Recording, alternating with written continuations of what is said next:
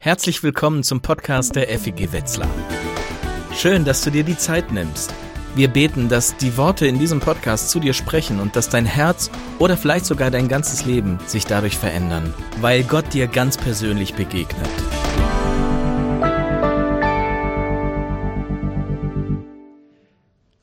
Ja, herzlich willkommen zu einer neuen Predigtreihe. Frederik hat es schon gesagt.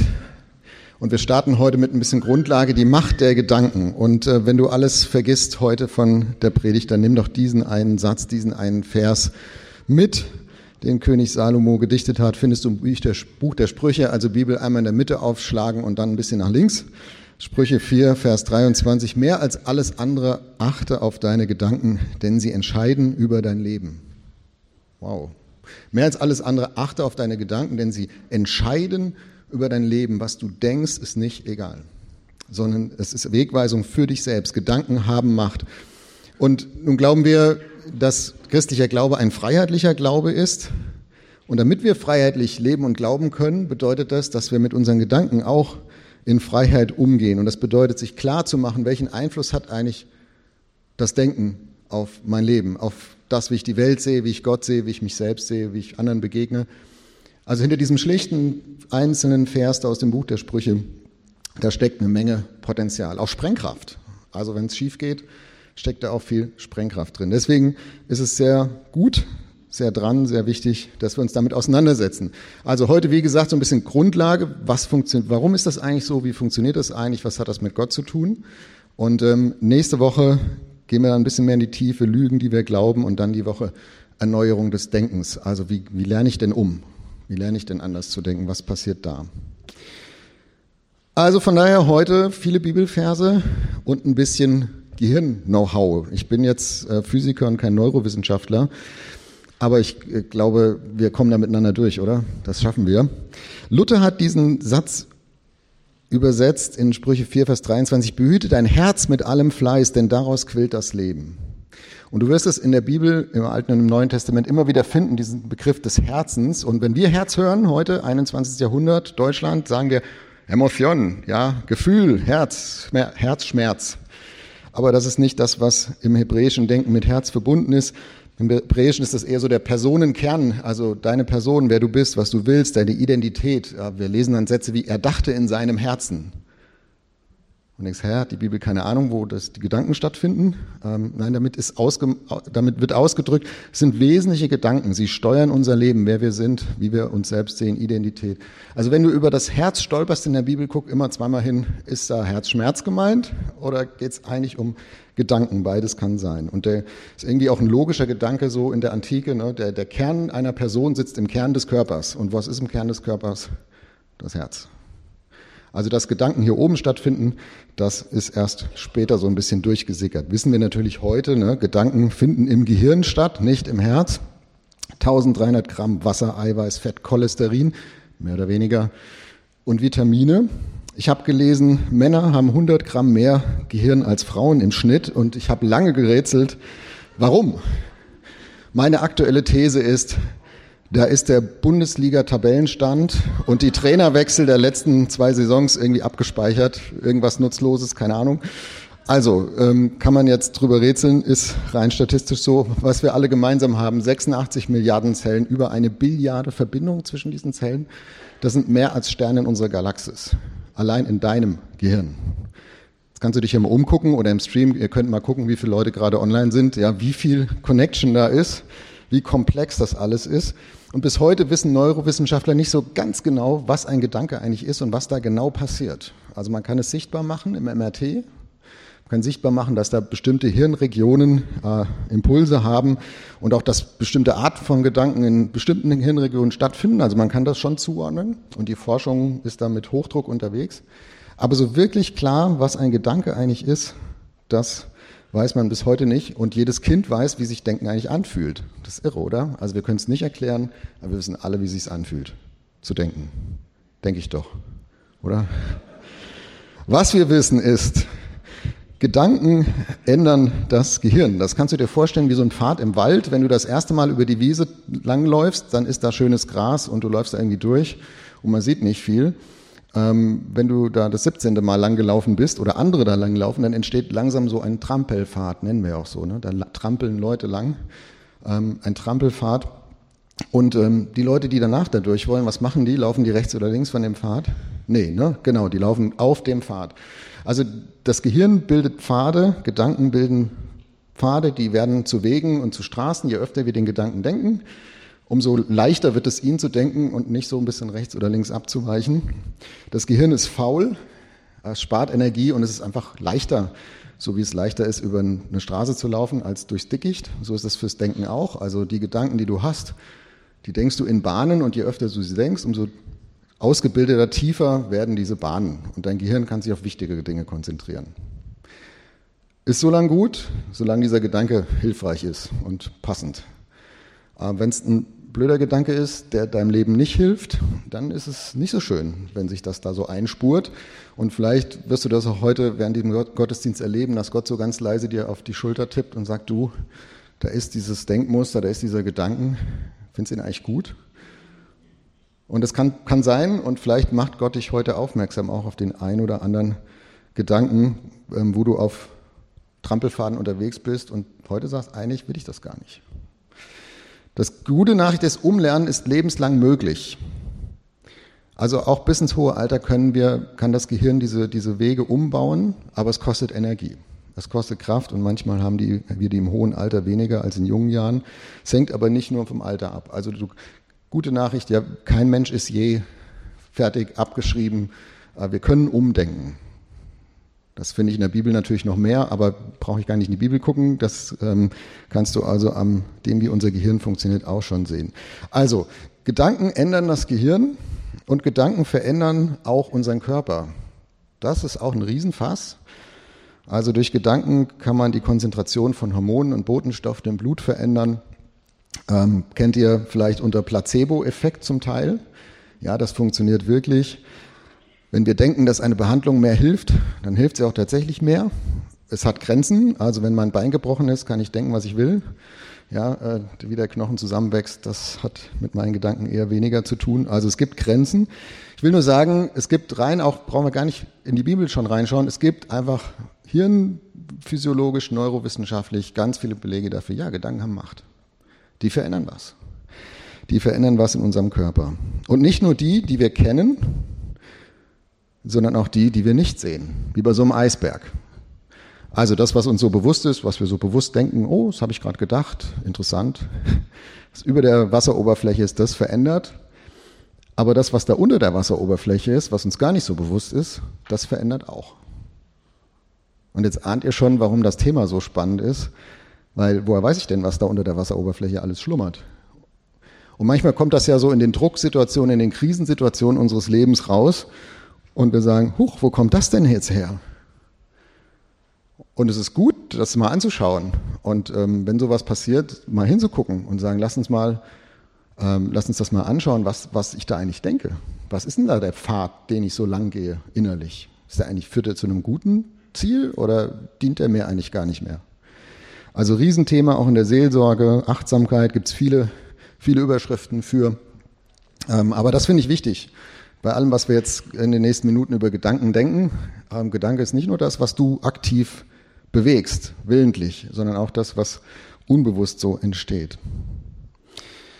Und ich lade dich ein, mit mir zusammen da jetzt ein bisschen in die Tiefe reinzugehen, also nicht ins Unbewusste, wir machen hier keine Psychotherapie, aber in das, was die Bibel sagt über Denken, äh, über Umlernen von Denken und auch über das, wie Gott einig denkt. Und alles so unter unserem Leitvers mehr als auf alles andere, achte auf deine Gedanken, denn sie entscheiden über dein Leben. Und ich habe mir gedacht, wir gucken uns mal vier Richtungen an, wie das passiert. Also vier Richtungen, in die Gedanken äh, Macht über dein Leben haben können. Unsere Gedanken haben Macht erstens, wie wir Situationen erleben, also wie du das siehst, was um dich herum passiert. Zweitens, was wir zu wissen glauben. Woher kommt das eigentlich, dass wir an manchen Dingen so fest, innerlich so festhalten? Da denken wir gar nicht mehr drüber nach. Ist doch klar wie wir zu uns selbst sehen und was wir der Zukunft zutrauen. Das sind mal so die vier Perspektiven, die vier Richtungen, die wir heute mal gemeinsam schauen. Wir fangen mal mit der ersten an, wie wir Situationen erleben. Stell dir mal vor, wir interviewen jetzt alle, die hier im Saal sind und auch in Gottesdienst 2 und auch euch im Livestream, wir interviewen alle, was denkst du über diesen Gottesdienst? Und dann vergleichen wir die Antworten. Die wären verschieden, oder? Die wären vielleicht fast so verschieden wie die Anzahl der Menschen, die wir hier online und in Präsenz zusammen sind. Und du zuckst jetzt vielleicht mit den Schultern und sagst, ja, logisch, wir sind ja auch alle verschieden. Wir sehen das doch alle auch verschieden. Aber stopp, erleben wir nicht alle die gleiche Wirklichkeit? Also erleben wir nicht alle hier dasselbe Programm, dieselbe Wirklichkeit und trotzdem denken wir verschieden darüber. Vielleicht nicht komplett verschieden, aber in Nuancen. Und manche vielleicht auch ganz anders. Ne? Da gehst du raus und sagst, das war heute super und deine Frau sagt, ja, das war ja schwierig. Ja, wer hat denn jetzt recht? Ist doch dieselbe Wirklichkeit. Also wir, logisch, ne, wir erleben die Wirklichkeit nicht, wie sie ist, sondern wir erleben die Wirklichkeit so, wie wir sind. Also wir erleben die Wirklichkeit so, wie unsere Gedanken darüber sind, wie so ein Filter. Und da spielt alles Mögliche mit rein.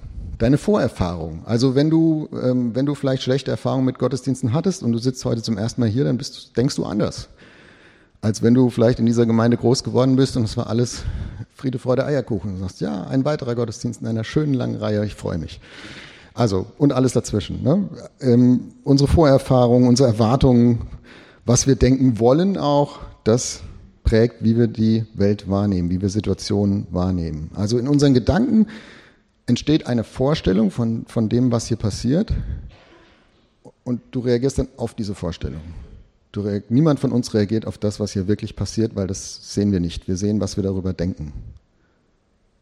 Ja, also wie so ein Zwischenschritt, so ein Zwischenfilter. Unsere Gedanken vermitteln uns das, was wir sehen. Frei gewähltes Beispiel. Und ja, ist ein bisschen Klischee und so.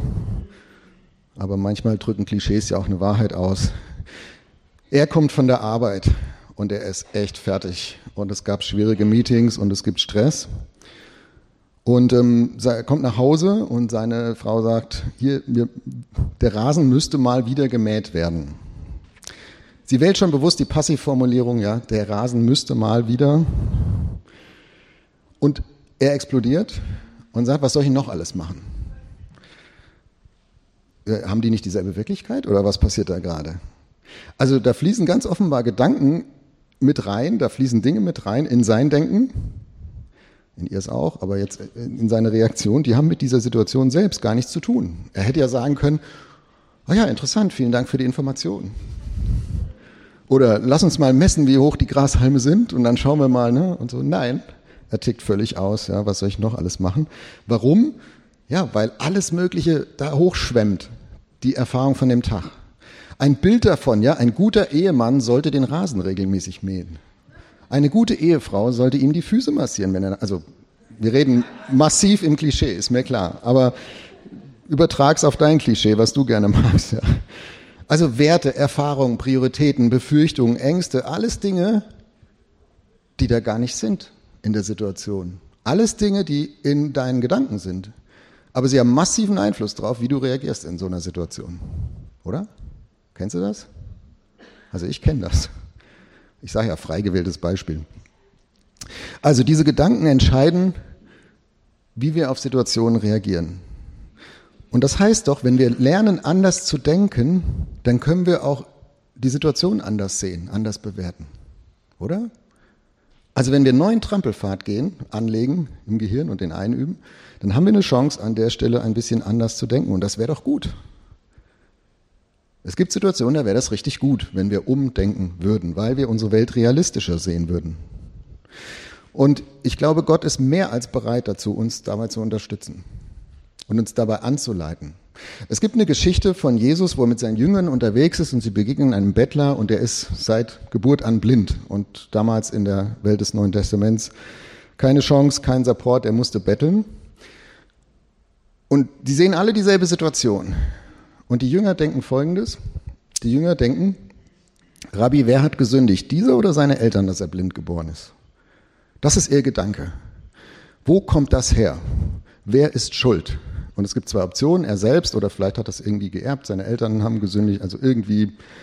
Und Jesus, bitte entscheid jetzt mal. Trampelfahrt 1, Trampelfahrt 2. Und Jesus sagt, wieder noch, Es hat weder dieser gesündigt noch seine Eltern, sondern es sollen die Werke Gottes offenbar werden an ihm. Und damit meint er, ich zeige euch mal, was ich kann als Gott und ich heile den jetzt. Und ich mache, dass er wieder sehen kann. Und Gott legt einen ganz neuen Trampelfaden an im Denken. Und sagt, bisher habt ihr nur die zwei Optionen gesehen. Er ist schuld oder seine Eltern. Wisst ihr was? Die Schuldfrage interessiert mich gerade gar nicht. Wir heilen den jetzt mal. Neuer Gedanke. Und ich glaube, Jesus hätte das ja auch heimlich alles machen können. Jesus wollte, dass seine Jünger eine Erweiterung bekommen in ihrem Denken. Jesus wollte, dass seine Jünger eine realistischere Sicht auf die Welt bekommen, sagen, es ist noch mehr möglich als das, was ihr bisher kennt. Gott hilft dir, in Situationen anders sehen und denken zu lernen. Diesen Trampelpfad einüben im Gehirn, das müssen wir schon selbst. Den zaubert Gott nicht einfach hin. Und das ist Arbeit. Und alle von euch, die schon mal irgendwie durch Seelsorgewege gegangen sind und versucht haben, Dinge umzulernen, wissen, wie mühsam das sein kann und dass es einfach auch dauert. Aber ich glaube, Gott will das, dass wir Situationen anders sehen und denken lernen, wo wir einfach unrealistisch unterwegs sind. Und ich glaube, Gott will, dass wir unser Denken vor ihm bewegen, also mit ihm zusammen denken. Es gibt so einen Vers, in, auch aus dem Buch der Sprüche. Sprüche muss man immer ein bisschen gucken, ne? also eignet sich hervorragend, um Verse aus dem Zusammenhang zu reißen, weil den Zusammenhang gibt es meistens da nicht so. Und dieser Vers wurde in der Kirchengeschichte und wird auch heute manchmal noch benutzt, um das Denken zu diskreditieren. Ja, also Denken ist ja gut, aber Glauben ist besser. Verlass dich auf den Herrn von ganzem Herzen und verlass dich nicht auf deinen Verstand. Aha, wir sollen gar nicht denken, sondern gedenke an ihn in allen deinen Wegen, so wird er dich recht führen. Da steht nicht, du sollst nicht denken. Da ist die Frage, denkst du dein Leben mit Gott zusammen? Oder getrennt von ihm. Gedenke an ihn. Das ist ein Aufruf zum Denken. Das meint nicht, denke nicht, glaube nur, sondern ich, ich persönlich glaube, bin überzeugt, dass wer, wer glauben will, muss auch denken mögen. Nein, trenne dein Denken nicht von deinem Glauben. Trenne dein, trenne dein Denken nicht von dem, was Gott so sieht. Denke doch vor mir, sagt Gott. Zeig mir doch deine Gedanken, breite sie vor mir aus. Und ich helfe dir, die zu sortieren. Und ich helfe dir, dich zu führen, auch durch dein Denken durchzuführen. Ja, also wenn du, wenn du abends zu Hause sitzt und du weißt nicht mehr über diesen Tag, was ist denn jetzt richtig und falsch und ich weiß überhaupt nicht mehr, was ich denken soll, ich bin verwirrt, passiert ja manchmal, dann ist es eine gute Idee, das mal aufzuschreiben, sagen, Gott, hier ist das, was ich denke, ich schreibe dir das mal auf und ich halte dir das mal hin und ich bete jetzt und sage, Gott, kannst du mir helfen, das zu sortieren? Oder zeig mir jemanden, der mir helfen kann, das mit dir und mir zusammen zu sortieren. Da brauchen wir manchmal Hilfe. Das geht langsam, weil es ganz die Dinge berührt, die wir ganz tief drin zu wissen glauben. Das ist der zweite Punkt. Gedanken haben Macht über das, was wir zu wissen glauben. Das hier ist eine Weltkarte. Vielleicht sagst du, ja Moment, die kenne ich anders. Das stimmt, die ist von 1502. Also Zeitalter der Entdeckung, ähm, das ist hier von einem Portugiesen, Cantino. Portugiesen haben ja mal eine Zeit lang ähm, auf den Weltmeeren alles erkundet, was es so zu erkunden gibt. Ist das die Welt?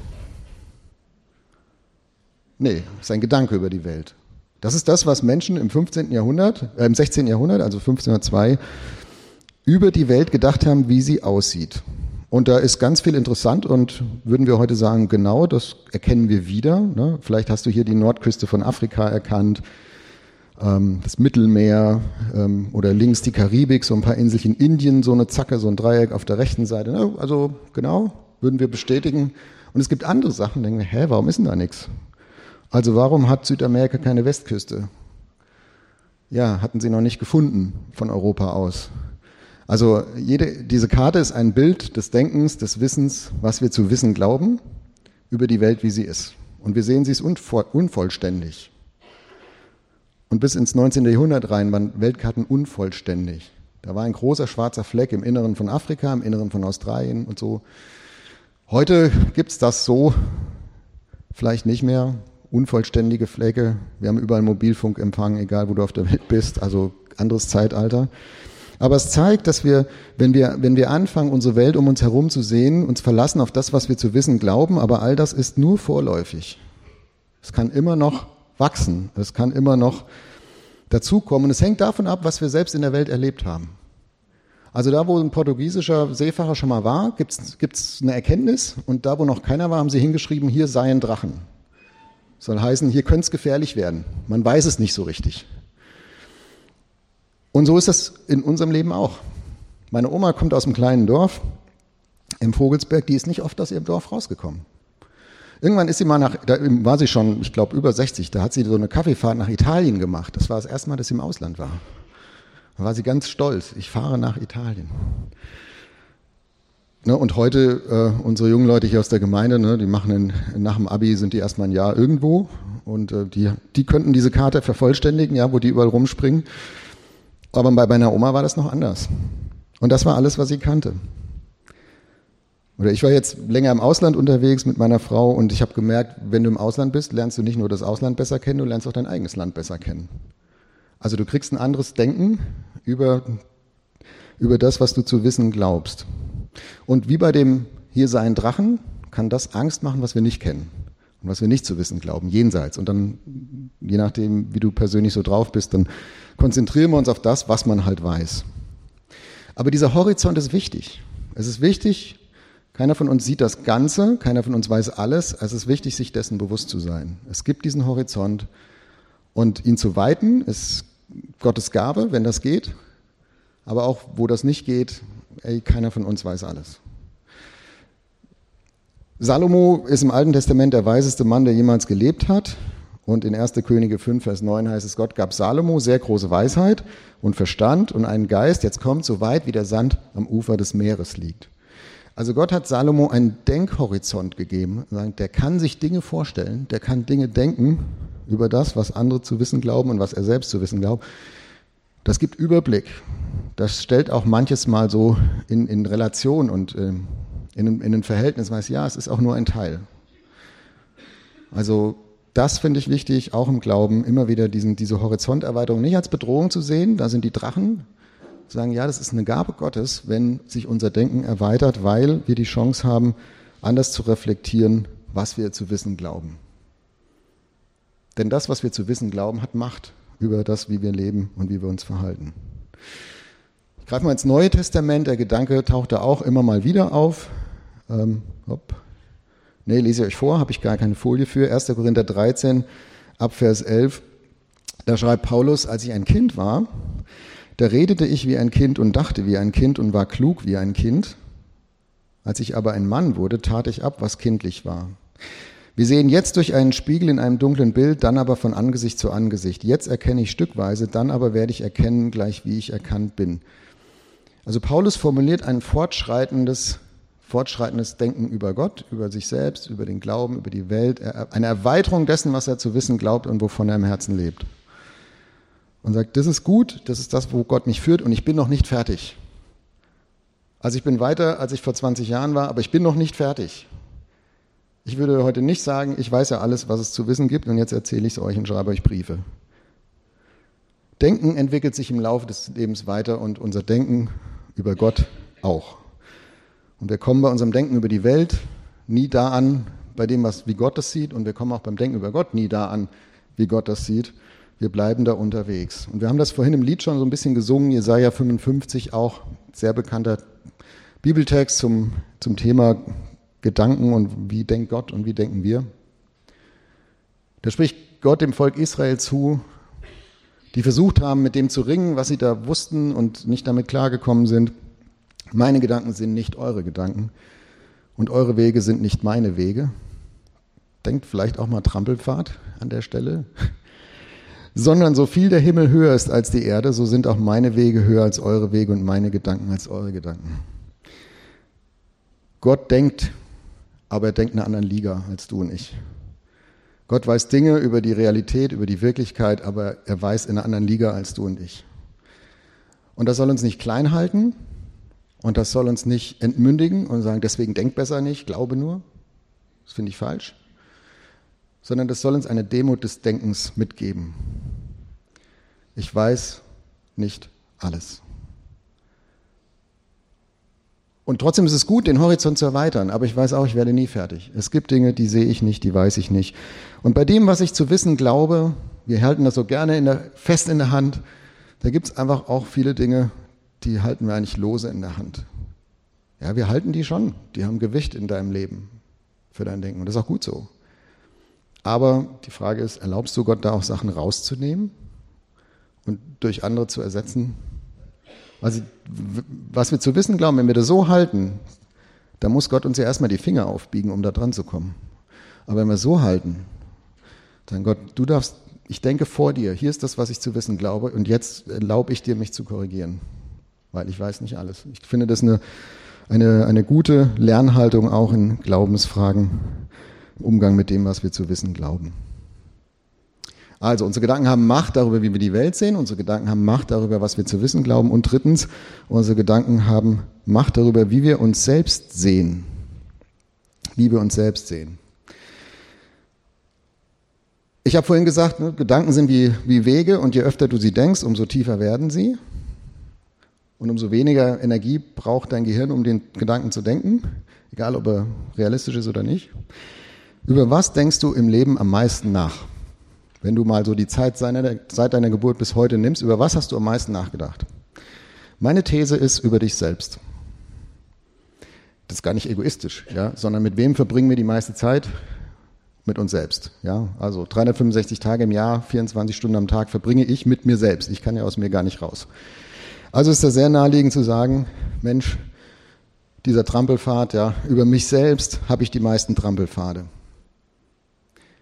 Und das ist cool, weil du musst nicht in jeder Situation neu überlegen, oh, wer bin ich jetzt, was will ich denn, oh, das, ne, das ist anstrengend. So können wir ja nicht leben. Also wir sind zum Glück schneller im Denken. Unser Gehirn hat da Trampelpfade und das ist auch gut so. Aber manchmal, wenn wir da so oft denken, dann werden diese Trampelpfade zu Schienen. Ja, und dann, dann fahren wir auf dieser Schiene in unseren Gedanken über uns selbst. Ich bin ja so. Ja, unser Selbstbild, das ist eins der, der dicksten Bretter, die wir so bohren können, weil wir am längsten mit uns selbst unterwegs sind. Da sitzt ganz viel auf der Schiene. Und ist auch ganz viel gut dran. Aber manchmal ist es vielleicht auch nicht hilfreich. Ich habe mal vor ein paar Jahren so, so eine Zeit gehabt, wo ich gemerkt habe, oh, da gibt es Festlegungen in mir drin, Dinge in meinem Selbstbild, die ich über mich zu wissen glaube. Aber die sind so tief und so oft gedacht und so aus, so oft eingeübt im Alltag, die sitzen eigentlich auf Schienen und ich bin immer öfter über Situationen gestolpert, wo die mir nicht dienen. Wo ich gemerkt habe, ich will diese Schiene gar nicht fahren, aber ich fahre sie weil sie so einfach ist und weil es so mühsam ist, rechts oder links durch Schotterbett zu klettern. Also zwei Festlegungen, die ich so bei mir entdeckt habe, ist, mach es ordentlich und mach es gut. Und vielleicht noch mach es schnell. So, das ist ein Automatismus und der bringt ja im Leben auch viel. Also keiner will irgendwie einen Kollegen haben, der es unordentlich macht und schlecht und langsam ist. Ja, oder auch in der Familie, also so gibt es viele, viele gute Dinge. Aber es gibt auch Situationen, wo man vielleicht anders denken sollte. Geht aber nicht, wenn du auf einer Schiene sitzt und es gar nicht weißt. Also das ist so ein bisschen hochgekommen und das ist jetzt eine Frage, die kann ich dir nur mitgeben und vielleicht ist es auch nicht deine heute, das ist okay. Vielleicht entdeckst du bei dir selbst auch so, so Festlegungen, also Dinge, wo deine Sicht auf dich selbst auf Schienen sitzt. Ähm, Matthias wird nächste Woche predigen über Lügen, die wir glauben. Und ich weiß noch nicht, was du vorhast, aber ich kann mir vorstellen, ähm, du stolperst da auch über Dinge, wo du merkst, oh ja, da sitzt mein Denken auch über mich selbst auf einer Schiene. Das sind vielleicht Sätze wie ich bin nichts wert oder ich muss etwas leisten oder ich habe keine Liebe verdient. Das sind manchmal Sätze, die unsere Eltern über uns aussprechen und zu uns sagen und die unser Denken auf Jahre und Jahrzehnte hinaus auf Schienen setzen. Also es kann sehr, sehr tief gehen. Und äh, wir haben heute keine Zeit, da groß in die Tiefe zu gehen, aber ich will das benennen und will sagen, das sind auch Trampelpfade, ähm, unser Denken über uns selbst. Und das ist für vieles gut, aber wir kommen auch manchmal in Situationen, wo wir auch über uns selbst umdenken müssen. Und das kann manchmal sehr schmerzhaft sein, weil, wie gesagt, es sind die tiefsten Pfade, die tiefsten, die stärksten Schienen. Und das geht manchmal nur durch Zerbruch, dass wir in eine Krise kommen und merken, ich habe mich in mir selbst geirrt. Das stimmt ja gar nicht. Und dann kann aber was realistischer werden, heil werden. Dann kann Gott uns helfen, neu zu denken. Ja, also wieder gute Nachricht. Rein biologisch steht dem nichts entgegen. Dein Gehirn kann bis ins hohe Alter umlernen, umdenken. Opel hatte mal so eine Werbekampagne vor vielen Jahren, umparken im Kopf.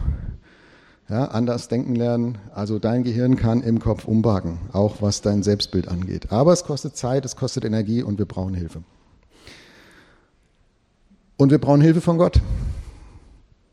Also Gott hat ein Interesse daran, dass du ein, ein wirklichkeitsgetreueres Bild von dir selbst bekommst.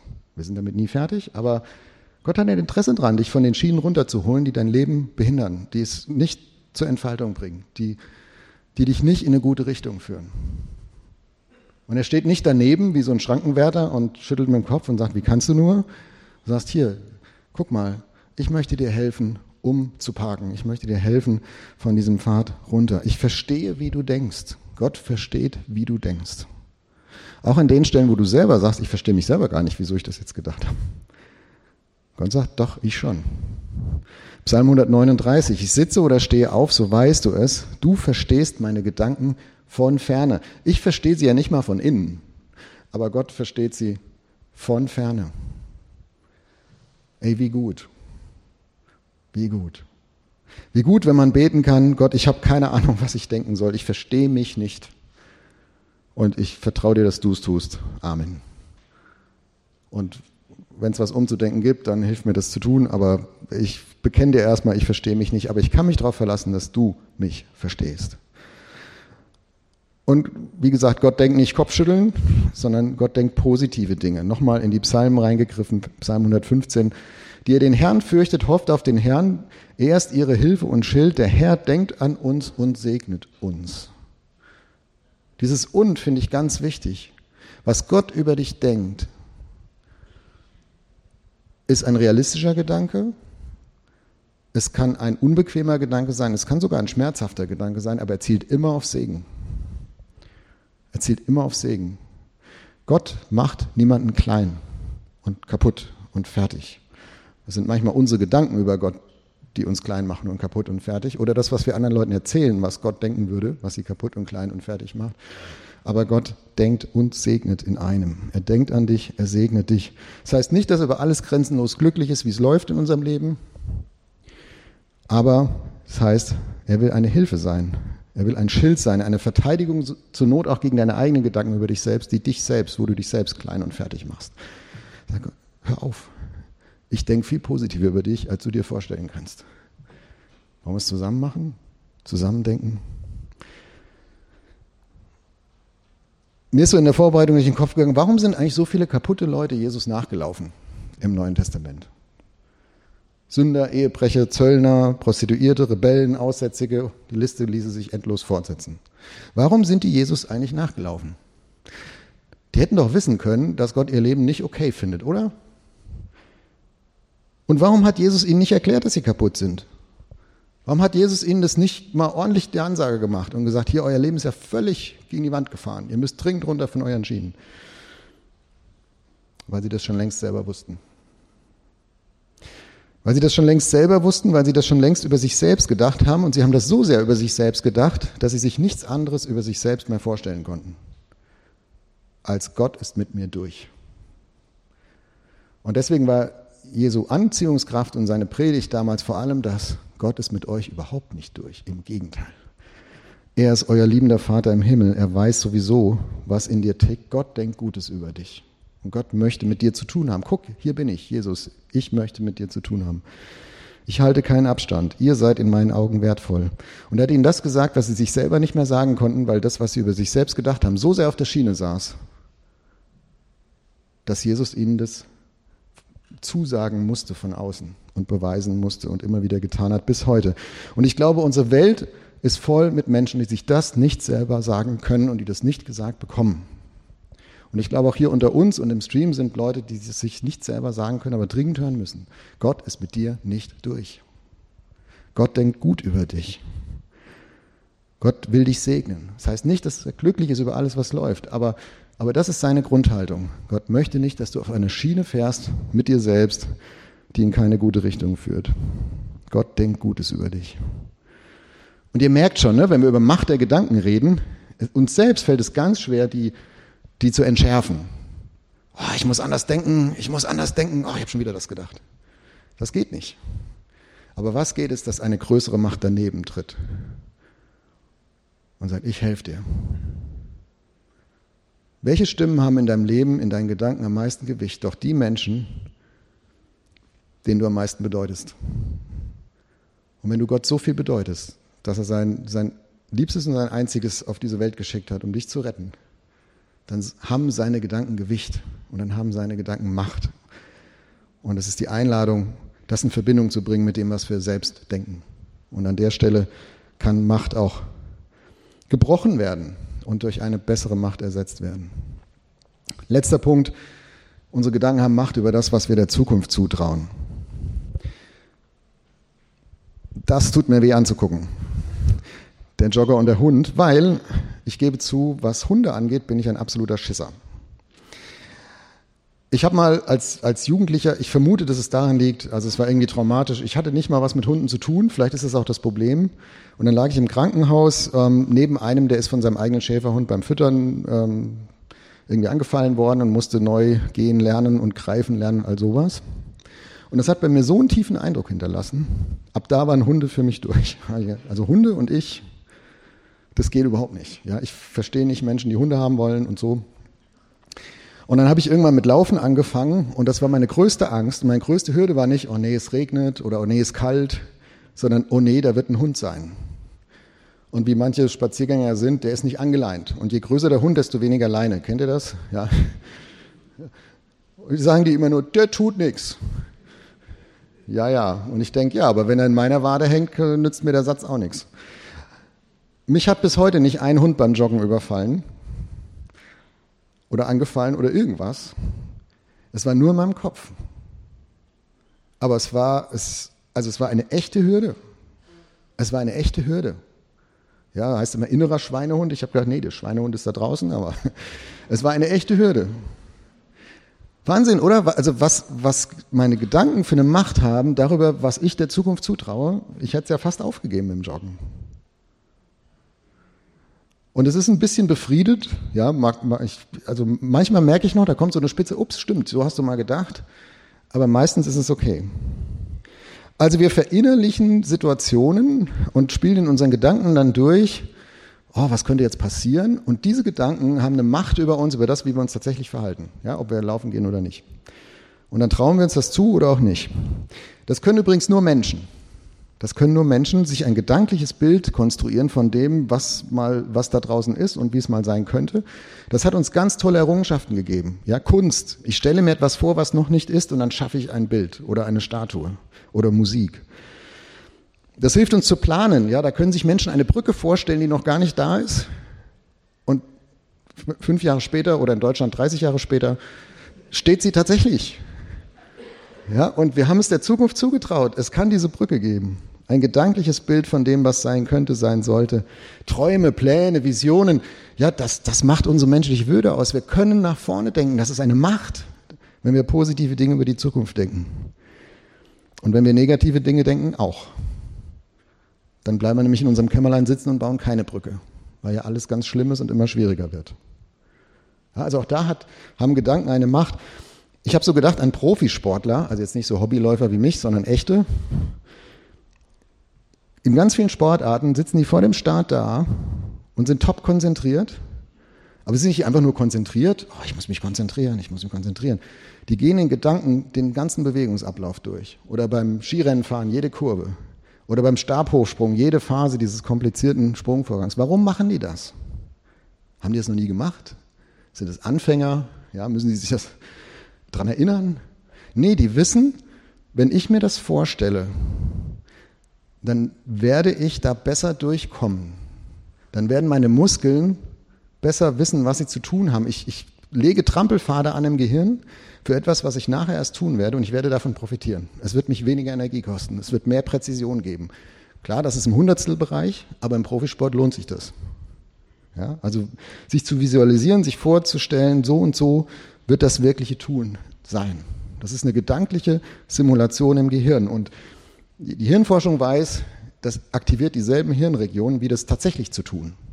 Also wenn du dir vorstellst, eine Situation, dann sieht das im MRT genauso aus, wie wenn du die Situation tatsächlich erlebst. Das ist irre. Also das hilft unserem Gehirn, Dinge zu verarbeiten. Wenn es gut läuft und wenn es schlecht läuft, wenn du dir Sorgen machst,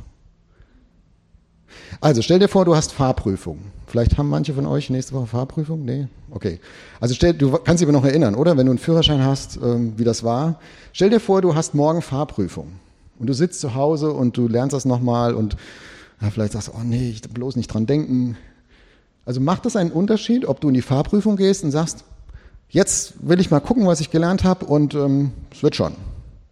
Oder ob du sagst, oh nein, ich habe letztes Mal schon nicht mit dem Einparken, das war ganz schwierig und das wird bestimmt schief gehen. Hat das einen Einfluss darauf, ob es schief geht oder nicht? Was glaubt ihr? Ja, oder? Na klar. Wir programmieren uns doch selbst in unserem Denken. Es gibt, wir geben uns selber, unseren Gedanken, eine Macht über uns für die Zukunft. Und unsere Zukunft wird besser oder schlechter, je nachdem, ob wir besser oder schlechter über die Zukunft denken. Nicht eins zu eins, ja, es hat Grenzen, völlig klar. Wir sind ja nicht die Einzigen, die über unsere Zukunft entscheiden, aber es hat eine Macht. Wir sagen dann, ne, self-fulfilling prophecy. Also eine Prophetie, die sich selber erfüllt. Also wenn ich mir das positiv vorstelle, dann, was weiß ich, ihr Musiker, ne? wenn ihr auf die Bühne geht und sagt, oh, wir werden spielen, und wenn ihr da ein positives Bild von habt, dann werdet ihr tatsächlich einen Ticken besser spielen, als würde das noch gehen, ja, ihr seid super, äh, als wenn ihr sagt, oh nee, und heute geht alles schief und ich kann das bestimmt nicht und E-Dur, was war das nochmal und so. Ja, also wir können uns auch selbst sabotieren an der Stelle. Es gibt Menschen, die gut darin sind, so negativ über ihre Zukunft zu denken, dass sie tatsächlich negativ wird. Und das müsste gar nicht sein. Aber sie haben in Gedanken Macht gegeben über ihre eigene Zukunft. Und wir kennen das, glaube ich, alle unter dem Begriff Sorgen. Sorgen. Sorgen sind auch nur eine Simulation im Gehirn. Wir stellen uns vor, wie es sein wird morgen beim Arzt und was er sagen wird, welche Diagnose ich zu hören kriegen werde. Und je nachdem, wie du so gestrickt bist, ne, manche Leute gehen da ganz cool hin und sagen, naja, müssen wir halt mit umgehen, gucken wir mal. Aber meistens malen wir uns das doch aus, oder? Wir, wir stellen uns vor, wie das sein wird. Und dann sitze ich da in dem Sprechzimmer und dann kommt er rein und dann guckt er in das Datenblatt oder auf den Computer und dann fängt er an, die Stirn zu runzeln und ah, irgendwas in seinen Bart zu murmeln und, und, und dein, du fährst Achterbahn mit dir selbst im Kopf. Und du stellst dir vor, was du alles Schlimmes haben könntest. Und um es noch schlimmer zu machen, gehst du zu Google und tippst deine Symptome ein. Ja, niemand ist so krank, wie wenn er gegoogelt hat. Und ich verstehe das ja. Ich habe auch meine Lebensbereiche, wo ich das so mache. Und das ist Mist und ich weiß es, ich mache es trotzdem. Trampelfahrt. Und das ist so ein Scheinversprechen, ja, wir können besser damit umgehen, wenn wir es alles schon mal im Kopf durchgespielt haben. Aber weißt du was, die meisten Dinge von denen, die du da durchspielst, die werden nie passieren. Nie. Aber du mutest deinem Denken zu, die alle durchzuspielen. Ja, und nochmal, Denken ist wie selber erleben fürs Gehirn. Du mutest deinem Gehirn zu, das alles zu erleiden, obwohl es gar nicht stattfindet und auch nicht stattfinden wird. Maximal wird eine Diagnose stattfinden von all denen, die du da gegoogelt hast. Und wahrscheinlich nicht mal die. Warum also sollten wir diese Energie und diese Emotionen und all das, was da drin hängt, die Sorge ausgeben? Ich würde es so gerne loswerden. Du auch? Ich würde da so gerne umdenken und sagen, ich möchte über meine Zukunft nicht so denken, dass ich mir alles Mögliche negativ vorstelle, ja, um dann gerüstet zu sein, wenn es tatsächlich passiert. Was für ein Rucksack, den wir da rumschleppen. Also Sorgen ist auch wieder ein ganz eigenes Thema, aber ich will deutlich machen, das ist, das ist tief in unserem Alltag. Ja, da musst du nicht im MRT gewesen sein, um zu wissen, dass Gedanken über die Zukunft Macht über dich haben. Das erlebst du jeden Tag, wenn du dir Sorgen machst. Und du erleidest es auch jeden Tag, wenn du dir Sorgen machst. Und jetzt kommt Gott und jetzt kommt Gott und setzt einen machtvollen Gedanken daneben. Ja, du selber kannst das nicht entschärfen. Ich darf mir keine Sorgen machen, ich darf mir keine, ist schwierig. Aber Gott setzt einen machtvollen Gedanken daneben, nämlich diesen hier. Jesus sagt zu seinen Zuhörern, was werden wir essen, was werden wir trinken, womit werden wir uns kleiden? Also das waren damals so die Alltagssorgen, manchmal sind es ja heute auch noch. Euer himmlischer Vater weiß, dass ihr all dessen bedürft. Also Gott teilt deine Frage an die Zukunft. Er weiß darum. Gott kennt dich von innen. Aus der Ferne sieht er deine Gedanken. Der weiß das, dass du da unsicher bist vor dem Arzt. Der weiß das, dass du darunter leidest, dass du nicht weißt, wie es werden wird. Und dann sagt Jesus, Trachte zuerst nach dem Reich Gottes und nach seiner Gerechtigkeit. Ich erkläre gleich, was das hier bedeutet. So wird euch das alles zufallen. Also das Essen, das Trinken, das Anziehen, all diese Dinge, all diese Antworten auf eure Sorgen. Darum sorgt nicht für morgen, denn der morgige Tag wird das für das Seine sorgen. Es ist genug, dass jeder Tag seine eigene Plage hat. Jesus weiß, dass dein Tag eine Plage sein kann und meiner auch. Eine Last. Jesus sagt nicht, wenn du mir nachfolgst, wirst du von Sieg zu Sieg eilen. Es gibt keine Plage mehr, es gibt keine Last mehr. Ja? Du surfst durch deine Woche und alles ist toll. Nee, jeder Tag hat seine Plage. Das kann schon sein. Aber bitte nur der eine und nicht morgen auch noch. Und das ist der Punkt hier, den Jesus versucht klarzumachen. Sagt hier, wenn ihr im Vertrauen auf den Vater im Himmel lebt, das meint, trachtet zuerst nach dem Reich Gottes und nach seiner Gerechtigkeit. Wenn ihr euch darauf verlasst, dass Gott gut ist und es gut meint und es gut machen wird. Und wenn ihr eure Gedanken mit ihm zusammendenkt, vor ihm bewegt, wenn ihr seiner Macht vertraut, dann müsst ihr nicht mehr tragen als die Plage von heute. Und zu der Plage von morgen könnt ihr sagen, die trage ich morgen. Und bis dahin lasse ich sie bei Gott. Das ist keine Zauberpille. Das ist ein anderer Trampelpfad und den muss man anlegen, den muss man einüben und wir werden lebenslang den üben müssen, ich zumindest. Aber es ist eine Chance. Es ist eine Chance, aus dieser Sorgenschleife rauszukommen, da wo sie deinem Leben nicht dient und da wo sie sich an der Entfaltung hindert. Gott will das Gute für dich und deshalb kannst du ihm deine Zukunft anvertrauen. Corrie ten Boom hat mal gesagt, zögere nie deine unbekannte Zukunft einem bekannten Gott anzuvertrauen. Zögere nie deine unbekannte Zukunft einem bekannten Gott anzuvertrauen. Das ist die Macht, die Jesus daneben setzt und uns anbietet, auch heute Morgen. Und sagt, wenn du Sorgen hast hier oder im Stream, es gibt keinen Bibelvers, der die einfach wegmacht. Es gibt keinen Appell, der dir helfen würde. Aber es gibt eine Macht, die größer ist als diese Sorge. Und die ist Gottes guter Gedanke über deinen Morgen, über deine Zukunft. Und die Frage an dich ist, vertraust du ihm? Können wir das miteinander einüben? Dieses Vertrauen immer wieder loslassen, immer wieder, ja, Petrus hat geschrieben in seinem Brief, alle eure Sorge werft auf ihn, denn er sorgt für euch. Also wie etwas, was du von dir wegwirfst und sagst, hier, Gott, da hast du's. Plage von morgen. Morgen kümmere ich mich drum. Ich, was ich heute vorbereiten muss, mache ich. Aber danach ist auch gut. Also mach du. Und manchmal spielt, die, spielt das Ping-Pong und auf einmal liegt es wieder da und dann muss es vielleicht nochmal werfen. Aber das, das einzuüben, ich glaube, das ist Lebensqualität, denn Gottes Gedanken über die Zukunft sind gut und sie bringen eine gute Zukunft für uns alle auch hervor. Letzte Bibelstelle für heute, Jeremia 29, Vers 11. Auch da das Volk Israel mega in der Krise, alles dunkel am Horizont, es kann nur noch abwärts gehen. Und Gott ist auch irgendwie weg. Und dann sagt Gott, nee, das stimmt gar nicht. Ich weiß wohl, was ich Gedanken für Gedanken über euch habe, spricht der Herr, Gedanken des Friedens und nicht des Leides, das ich euch gebe, Zukunft und Hoffnung. Zukunft und Hoffnung. Und was wäre das, wenn die FEG Wetzlar in unserer Stadt, in unserem Land so eine Quelle wäre, wo Leute sagen, ich verstehe nicht alles, was die da machen und was die da singen und so. Und mit dem Gott weiß ich auch noch nicht so richtig. Aber ich habe den Eindruck, das sind Leute, die, die strahlen Zukunft und Hoffnung aus. Die sind mit einem Gott unterwegs, der Zukunft und Hoffnung hat für sie, der gute Gedanken über Leben denkt. Die sind nicht der Macht ihrer Gedanken hoffnungslos ausgeliefert. Wäre das was? Also ich fasse zusammen, unsere Gedanken haben Macht. Wie wir Situationen erleben, ja, er kommt nach Hause, mega Streit und es spielt alles Mögliche mit rein, nur nicht das, was in der Situation wirklich da ist. Unsere Gedanken haben Macht über das, was wir zu wissen glauben. Die Weltkarte, der Horizont, wir sind nie fertig. Lass es uns in einer losen Hand halten, was wir zu wissen glauben. Unsere Gedanken haben Macht darüber, wie wir uns selbst sehen, die Schienen, auf denen wir fahren, die Festlegungen, unter denen wir manchmal auch leiden, unser Leben kaputt geht. Und unsere Gedanken haben Macht über das, was wir der Zukunft zutrauen. Sorgen werfen und Gottes Macht vertrauen über deinen Morgen und nächste Woche und auch den nächsten Arztbesuch. Und deswegen, weil unsere Gedanken Macht haben, lehrt uns die Bibel, auf unsere Gedanken Acht zu haben. Denn sie entscheiden über unser Leben. Sie entscheiden darüber, welche Spur du nehmen wirst auf deinem Leben. Ob es zur Entfaltung kommt, ob du in Freiheit reinkommst, ob du diesen Segen von Gott spüren kannst oder ob es dich in die Enge drückt und dich, du dich platt und klein fühlst.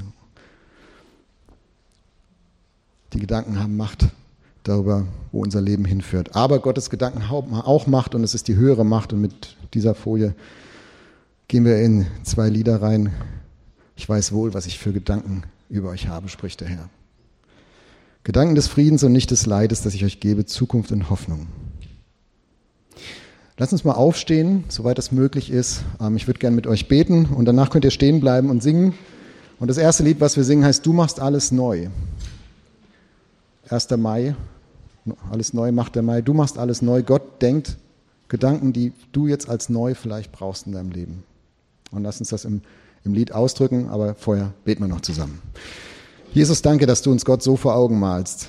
Ähm, Im Neuen Testament, den Leuten, die dir damals zugehört haben und durch all die tausend Jahre der, der Geschichte hindurch, bis heute. Gott, wir danken dir, dass du gute Gedanken hast über diese Welt, über uns selbst, über unsere Geschichte, über all das, wo wir uns klein fühlen und in die Enge gedrückt. Danke, dass du Macht hast über morgen und nächste Woche. Und wir sehen uns danach, dass du uns, dass du uns prägst damit. Und dass du uns, da wo unsere Trampelpfade und Schienen im Gehirn uns nicht weiterhelfen, dass du uns da rausholst und hilfst, umzulernen.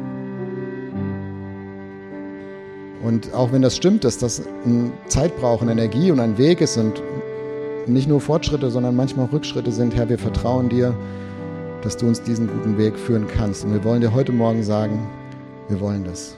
Ich will das. Für mich selbst. Für meine Familie, für meine Nachbarn. Zeig mir, wo die Macht der Gedanken mich beengt und zeig mir deine Macht und deine Gedanken. Wir ehren dich. Amen.